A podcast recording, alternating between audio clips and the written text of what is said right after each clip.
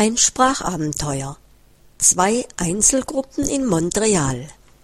Teil 1 Das Leben eines englischsprachigen Montrealers, der in den 1950er Jahren im westlichen Teil der Stadt aufwuchs, unterschied sich nicht wesentlich vom Leben anderer englischsprachiger Nordamerikaner auf dem Kontinent.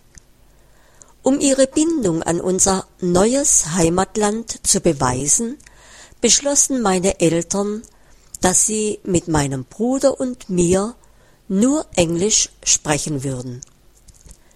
Ich ging auf eine englische Schule, hatte nur englische Freunde, hörte mir englische Radioprogramme an und sah englische Fernsehsendungen.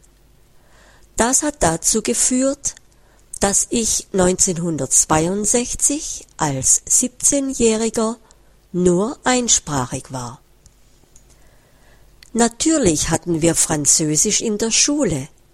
Ich bekam im Französischunterricht immer gute Noten, konnte die französische Sprache aber in der Praxis nicht anwenden. Die meisten der ein Millionen englischsprachigen Montrealer jener Zeit hatten kein Interesse daran, mit ihren zwei Millionen französisch sprechenden Mitbürgern auf Französisch zu kommunizieren. Englisch war die Handelssprache und die dominierende Sprache auf dem nordamerikanischen Kontinent. Ich stellte keine Ausnahme zu dieser allgemeinen Einstellung dar. Wir nahmen die größere französisch sprechende Stadt um uns herum kaum wahr. Dies erscheint heutzutage außergewöhnlich, aber damals war es zutreffend, von zwei Einzelgruppen in Montreal zu sprechen. Ich sollte darauf hinweisen, dass sich die Gegebenheiten in Montreal in den letzten 40 Jahren geändert haben. Englischsprachige Montrealer gehören nun zu den besten zweisprachigen Personen Kanadas. Französisch wurde aufgrund von politischen Veränderungen in der Provinz Quebec wichtig und bedeutsam für sie. Demzufolge ist Montreal eine pulsierende Stadt mit einer einzigartigen Atmosphäre. Hier gibt es einen wichtigen Punkt. Offensichtlich ist es ein Vorteil für Sprachschüler, in einer Umgebung zu leben, in der eine zweite Fremdsprache gesprochen wird. Dies gewährleistet jedoch nicht den Spracherwerb. Man muss über eine positive Einstellung hinsichtlich der jeweiligen Sprache und Kultur verfügen. Man kann das Kommunizieren nicht lernen, indem man sich auf Schulkenntnisse stützt, bei denen der Schwerpunkt auf dem Bestehen von Tests liegt. Nur der echte Wunsch, mit einer anderen Kultur zu kommunizieren, kann den Erfolg im Spracherwerb garantieren. 1961 verbrachte ich als 16-Jähriger einen Sommer bei meinem Onkel Fritz in Stockholm. Meine Mutter war im Mai jenes Jahres gestorben. Fritz war ihr Bruder und sie waren sich besonders nahe gewesen, obwohl sie weit voneinander entfernt gelebt hatten. Zeit mit ihm zu verbringen spendete mir Trost beim Umgang mit dem Verlust meiner Mutter. Mein Onkel und seine Frau Lore wuchsen mir sehr ans Herz, fast wie Eltern. Als ich ankam, sprach ich kein Schwedisch, zur großen Enttäuschung meines jungen Cousins Tommy, der zu dieser Zeit sechs Jahre alt war. Im Auto auf der Rückfahrt vom Flughafen in Stockholm, wo man mich abgeholt hatte, weinte er aus Enttäuschung darüber, nicht mit seinem älteren Cousin aus Kanada sprechen zu können. Eines Tages würde er fließend Englisch beherrschen und ich würde Schwedisch fließend beherrschen. Aber das kam später. Fritz besorgte mir einen Job bei dem ich einen Monat in einem Lagerhaus eines Geschäfts arbeitete. Dort schnappte ich etwas Schwedisch von meinem Kollegen auf. Später arbeitete ich hart daran, meinen schwedischen Wortschatz zu vergrößern, um ihn gesellschaftlich und beruflich nutzen zu können. Aber Schwedisch zu lernen war in diesem Sommer nicht mein Hauptanliegen. Ich unterhielt mich stundenlang mit Fritz auf Englisch und erfuhr vieles über das Leben in der Kleinstadt Prostiow in der Tschechoslowakei, wo meine Eltern und Fritz aufgewachsen waren. Meine Eltern wurden im damaligen Kaiserreich von Österreich-Ungarn geboren und gehörten zu einer jüdischen Gemeinde, die kulturell und sprachlich deutsch war. Das gesellschaftliche Leben der jüdischen Gemeinde drehte sich um das örtliche Kaffeehaus mit dem Namen Deutsches Haus. Als meine Eltern klein waren, waren Goethe, Schiller und Beethoven die kulturellen Götter und Wien war das Zentrum des Universums. Nach der Gründung eines unabhängigen tschechoslowakischen Staates wurden meine Eltern auf eine tschechoslowakische Schule geschickt und die Komponisten Dvorak, Smetana sowie die politischen Führungspersönlichkeiten Benes und Masaryk gesellten sich in ihr Pantheon. Somit sprachen meine Eltern als Kinder Deutsch und Tschechisch und lernten außerdem Englisch und Französisch. Dies war in ihrer Zeit und an diesem Ort die Regel. Für mich jedoch, der ich eine Generation später in Nordamerika aufwuchs, war es ganz normal, nur Englisch zu sprechen. Das sollte sich ändern.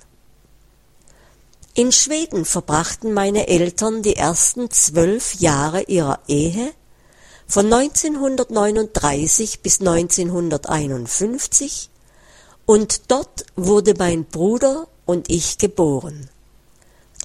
Mein Vater, ein Chemiker im Bereich Farben, hatte eine Arbeitsstelle als Produktionsleiter in einer Lackfabrik in Lidingo bekommen, einem netten Vorort von Stockholm. Dank Schweden entkamen meine Eltern dem Schicksal, das die jüdische Gemeinde der Tschechoslowakei nach der deutschen Invasion von 1939 erwartete. Mein Onkel Fritz, der den Krieg in der britischen Armee mitmachte, konnte 1946 zu meinen Eltern kommen. Ich habe guten Grund, Schweden eine besondere Zuneigung entgegenzubringen. Es war aber meine später erworbene Fähigkeit, gut Schwedisch zu sprechen, die meine Beziehung zu Schweden und den schwedischen Menschen besonders erfüllend und angenehm machte. Mein Vater emigrierte aus Schweden nach Kanada, weil er befürchtete, dass die Sowjetunion große Teile Europas übernehmen würde.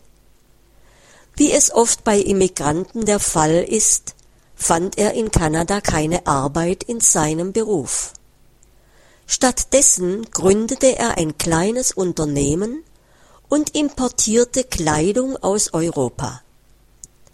Am Ende meines Sommers in Schweden begleitete ich meinen Vater auf einem Teil seiner Geschäftsreise nach Italien und Frankreich bevor ich nach Kanada zurückkehrte. Wir flogen von Stockholm nach Mailand und nahmen dann den Zug und ein kleines Boot, um ein Wochenende in einem schönen kleinen Hotel am Comer See zu verbringen. Dann folgte ich meinem Vater nach Florenz, wo er Lieferanten treffen wollte.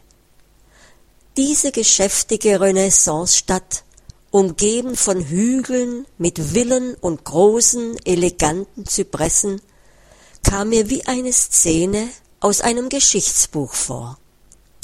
Wir flogen weiter nach Nizza.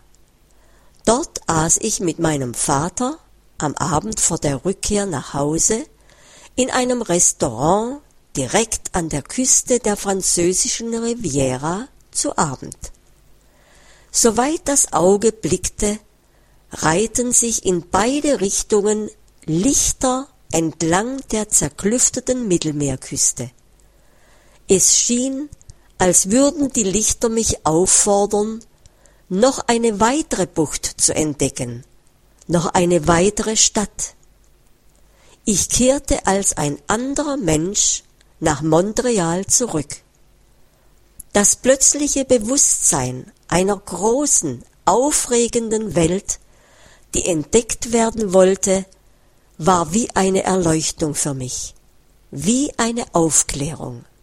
Aufklärung ist der Ausgang des Menschen aus seiner selbstverschuldeten Unmündigkeit.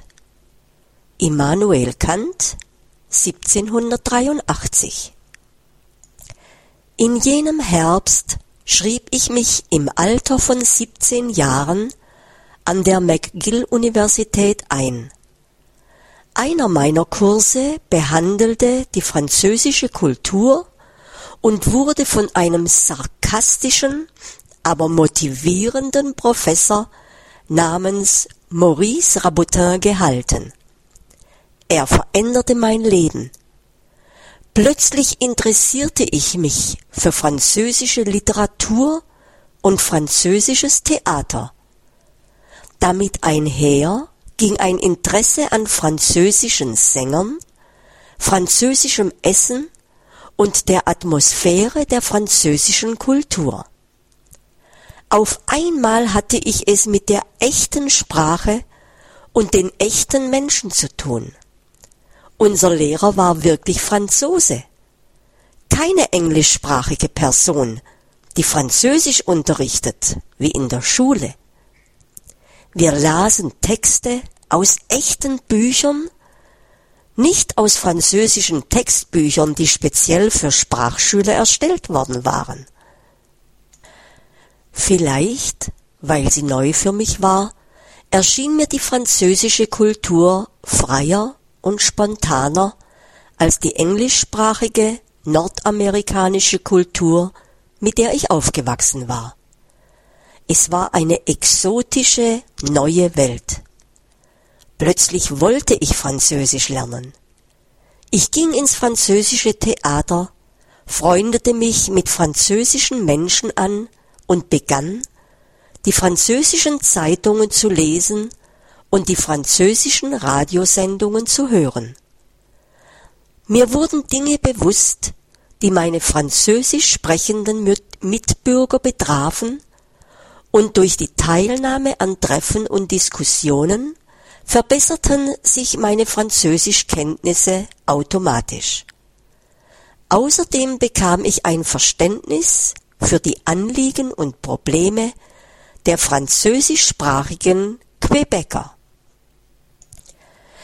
Die etwa sechs Millionen französisch sprechenden Quebecer, Nachfahren von ein paar tausend französischen Siedlern des 17. Jahrhunderts, haben sich zu einer konservativen und mit sich selbst beschäftigten Gesellschaft entwickelt, um sich vor dem wachsenden Einfluss des englischsprachigen Nordamerika zu schützen.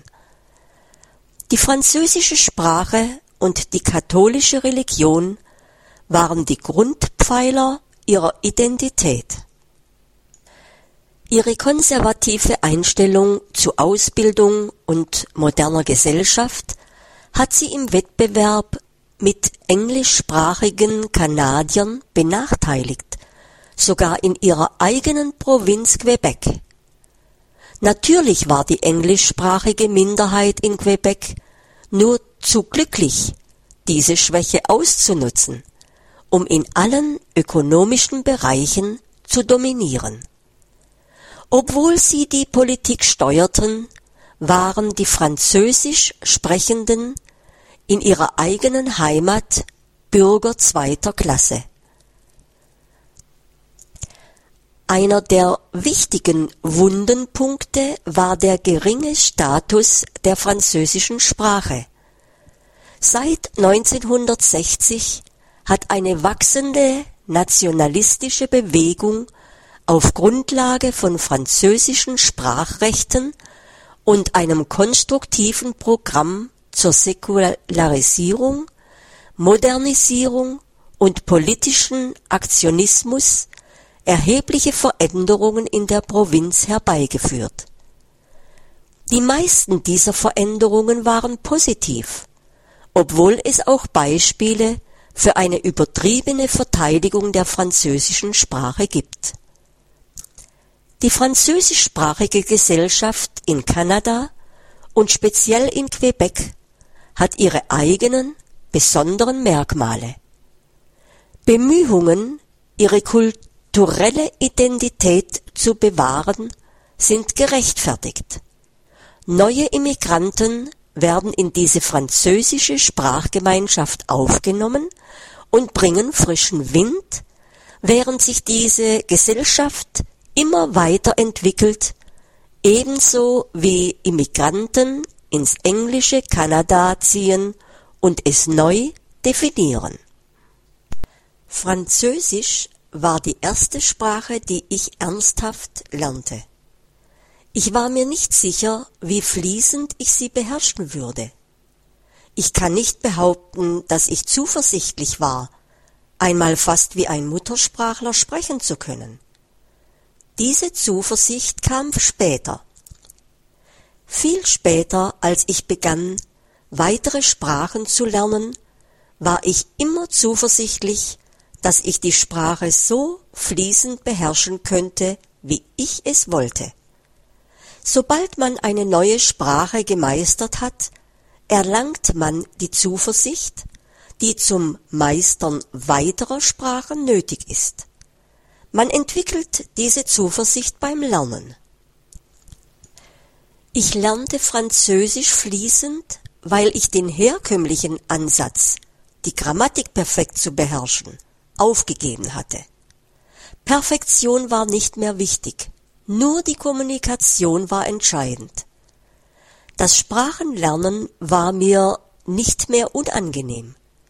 Ich las, was ich wollte, auch wenn ich nicht alles verstand. Ich sprach mit Menschen, die mich interessierten, versuchte zu verstehen und mich verständlich zu machen. Ich war vor allem daran interessiert, eine Verbindung mit der Kultur herzustellen. Außerdem begann ich, den Klang und die Struktur der neuen Sprache schätzen zu lernen. Wenn man die Einstellung, die Fremdheit einer Sprache abzulehnen, abgelegt und zu der Einstellung gelangt ist, dass man ihre einzigartigen Ausdrucksweisen und Begriffe schätzt, ist man auf dem Weg, sprachbegabt zu werden.